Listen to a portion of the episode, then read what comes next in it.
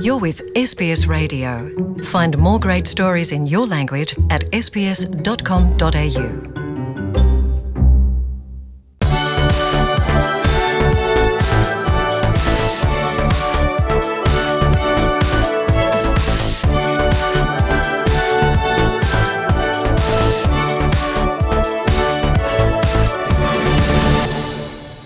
Je suis en studio avec Nathanaël Bloch pour la rubrique Europa Voice numéro 20 où il analyse l'actualité politique en Europe. Bonjour Nathanaël. Bonjour Audrey. Nathanaël, aujourd'hui vous nous parlez d'abord de l'Italie de Salvini qui serait peut-être financée par la Russie. C'est une info euh, capitale effectivement Audrey de, de, cette fin de semaine. Le parquet euh, italien a ouvert une enquête suite à des révélations de la presse selon lesquelles la Ligue euh, aurait reçu un financement occulte euh, de la Russie. Alors le montant de ce financement occulte serait de 60 millions d'euros et aurait été réalisé en marge d'un contrat pétrolier avec la société italienne d'hydrocarbures ENI. Et qu'est-ce qu'on peut dire sur ces soupçons de financement occulte qui, faut se le dire, sont assez fréquents en politique? Oui, malheureusement, euh, vous avez raison Audrey, les, soupçons de financement occulte et les financements occultes euh, sont malheureusement assez fréquents en politique, mais d'abord, euh, et c'est ce qui est toujours assez surprenant pour des partis de droite dits nationalistes, c'est qu'ils se retrouvent en fait empêtrés dans des histoires de financement occulte et d'ingérence d'une certaine façon avec des, puissances étrangères, ce qui, qui, paraît un peu contradictoire avec notamment la politique étrangère de la Ligue. Ensuite, et c'est qu'on a maintenant en fait un historique assez fourni de partis d'extrême droite européens qui sont liés à la Russie. Alors, il y a bien sûr cette nouvelle histoire depuis euh, euh, cette semaine de la Ligue italienne, mais il ne faut pas oublier non plus le FPO en Autriche, l'AFD en Allemagne, et bien sûr, un peu plus proche de nous euh, pour SBS French, c'est le Rassemblement national en France. À noter aussi que ces quatre partis siègent ensemble au sein du Parlement européen dans le groupe Identité et démocratie, et donc ont tous des liens avec la Russie. Est-ce que finalement, ils ont une politique euh, commune vis-à-vis de la Russie? Alors oui, en fait, euh, ces soupçons de financement occulte mettent aussi euh, en lumière la politique commune de ces différents partis d'extrême droite vis-à-vis de la Russie, parce que ces différents partis réclament tous la levée des sanctions économiques imposées à la Russie par l'Union européenne après l'annexion de la Crimée en 2014. Et donc, sur les questions de financement, il y a des enquêtes, et en plus de l'Italie, d'autres enquêtes sont en cours, euh, notamment avec l'Autriche, mais aussi avec le Front National, qui en 2014, enfin le Rassemblement National, à l'époque Front National, euh, était avait demandé un emprunt auprès d'une banque russe pour financer sa campagne européenne. Chose euh, pour nos auditeurs qui est aujourd'hui strictement interdit, qu'on ne peut plus financer une campagne européenne avec de l'argent provenant de banques Alors maintenant, qu'est-ce qu'il va, se passer, euh, Audrey? C'est à la justice, évidemment, de se prononcer sur ces présomptions de financement occulte. En tout cas, ce qui est certain dans le cadre euh, de euh, la Ligue et de la Russie, c'est que les relations italiennes russo-italiennes se portent à merveille. Vladimir Poutine était effectivement en visite à Rome il y a une semaine de cela et il avait évoqué un accord de coopération entre son parti Russie Unie et la Ligue. Et puis on revient sur les récentes nominations au poste clé de l'UE avant le vote du Parlement mardi prochain. Oui, Audrey, alors on peut, on peut se demander euh, Who runs the world in Europe, girls euh, Parce qu'effectivement, dans Europa Voice, nous avons longuement euh, traité les élections européennes et les négociations pour les postes clés. Alors, au-delà des, des, querelles de chapelle et des tractations entre pays et partis, ce qui ressort des récentes nominations aux postes clés, ce sont enfin que les femmes euh, vont avoir des rôles importants à venir au sein des institutions clés. Et de qui, de qui parle-t-on alors on parle bien sûr euh, pour nos éditeurs euh, de, Christine Lagarde, l'ancienne ministre de l'économie française à la tête du Fonds monétaire international depuis 2011, dont le nom a été proposé pour la Banque centrale européenne, mais on parle aussi d'une personnalité peut-être un peu moins connue pour nos auditeurs, Ursula von der Leyen, qui est l'actuelle ministre de la Défense allemande, proposée pour la présidence de la Commission. Alors, Concernant Ursula von der Leyen, il y a plusieurs choses qui sont remarquables. Euh, d'abord, ce serait la première femme, Audrey, à accéder à ce poste prestigieux de présidence, à la présidence de la Commission européenne. Et ensuite, euh, et c'est un fait euh, notable, elle contrevient à la règle du Spitzenkandidat.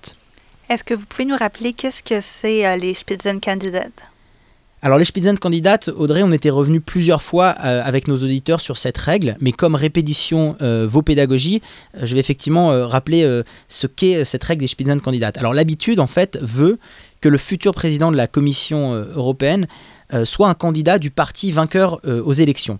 Et donc, dans notre cadre, comme le PPE, le Parti populaire européen, était arrivé en tête, c'est l'Allemand Manfred Weber, chef de file du Parti populaire européen, qui aurait dû être désigné. Alors pour différentes raisons, Audrey, l'opposition, euh, notamment du président français Emmanuel Macron, mais aussi, euh, il faut le dire, un charisme que beaucoup lui trouvent absent à Bruxelles, font que le nom de Manfred Weber euh, a été assez vite écarté. Alors, ça ne veut pas dire non plus que Ursula von der Leyen, elle fait l'unanimité en Europe, par exemple, et c'est un fait assez intéressant pour nos auditeurs de, d'Europa Voice, c'est qu'Angela Merkel, la chancelière allemande, donc du même pays que, Ursula von der Leyen, s'était notamment abstenue lors du vote sur son nom, tout en votant en faveur de l'ensemble des nominations pour les différents postes. Donc chose assez étrange, c'est-à-dire qu'elle valide l'ensemble des postes euh, clés de la Commission euh, de, au sein de l'Union européenne, mais quand il s'agit de celui de la, de la présidence de la Commission, où on retrouve une Allemande, à ce moment-là, elle s'abstient. Alors l'autre femme en vue euh, pour ces postes clés, c'est donc Christine Lagarde. Euh, et en fait, la Banque Centrale Européenne serait une étape assez logique et supplémentaire pour celle qui a enchaîné les premières fois. Christine Lagarde, elle a été présidente du plus grand cabinet d'avocats d'affaires international Baker McKenzie. Elle a été aussi ministre des Finances de France d'un pays euh, du G7 à l'époque et patronne du Fonds monétaire international. Et en fait, les dirigeants européens sont arrivés assez finalement à se mettre d'accord sur son nom car la Banque Centrale Européenne, et c'est important de le rappeler pour nos auditeurs, était plutôt perçue comme un ajustement à faire en fonction des décisions prises pour les autres postes clés. C'est-à-dire que d'abord, en fait, les dirigeants européens voulaient s'arranger pour notamment trouver un nom pour la présidence de la Commission, pour, euh, euh, la présidence du Parlement européen, et puis ensuite, en fait, ajuster en fonction euh, pour la Banque Centrale Européenne. Alors, est-ce que tout est joué d'avance? Alors non, Audrey, euh, tout n'est pas joué d'avance. Euh, la ministre allemande de, la Défense, elle a été désignée par le Conseil européen à la présidence de la Commission, mais elle devra encore euh, convaincre en fait les députés européens ce mardi 16 juillet où un vote secret sera organisé. Alors, ça veut dire quoi? Ça veut dire qu'en fait, il lui faudra au moins 376 voix pour obtenir la majorité absolue. Elle est certaine, Ursula von der Leyen, d'obtenir le soutien des 182 députés du Parti populaire européen mais ça ne suffit pas à avoir la majorité. Donc les tractations euh, vont bon train avec les autres partis. On sait déjà, par exemple, que les 75 eurodéputés écologistes voteront contre. Donc reste maintenant à convaincre à la fois les socialistes et démocrates et les libéraux de, de Renew Europe, qui chacun d'eux, en fait, mettent des conditions au soutien de la candidate.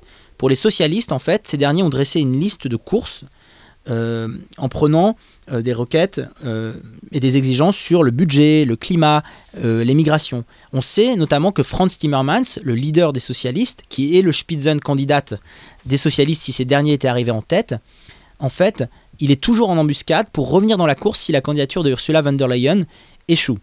Quant à Renew Europe, donc de parti dans lequel siègent notamment les Français de Renaissance et d'Emmanuel Macron, les tractations portent plutôt sur les nominations et de la tambouille politique. Le chef de file de Renew Europe, Dacian Cholos, exige notamment que la commissaire libérale, Margaret euh, Vestager, se retrouve sur le même piédestal que Franz Timmermans au sein de la prochaine commission. Donc en fait, que le Renew Europe pèse autant que les, que les, socialistes dans le cadre de la prochaine commission. Donc on le voit bien, rien n'est rien n'est joué d'avance et euh, Ursula euh, von der Leyen va devoir aussi convaincre d'autres eurodéputés que ceux du Parti populaire européen pour accéder à la présidence euh, de la Commission. Donc mardi 16 juillet, nous verrons si le Parlement élu fera preuve d'autant de progressisme et de modernité que les dirigeants européens en validant le profil de ces deux femmes d'expérience au poste clé de l'Union européenne. Merci beaucoup, Nathanaël, de nous éclaircir euh, comme ça sur la, la politique en, en Europe chaque semaine. Merci beaucoup Audrey et euh, je souhaite également euh, un très bon Bastille Day à nos auditeurs euh, d'SBS. Merci. On se retrouve la semaine prochaine pour la Europa Voice numéro 21.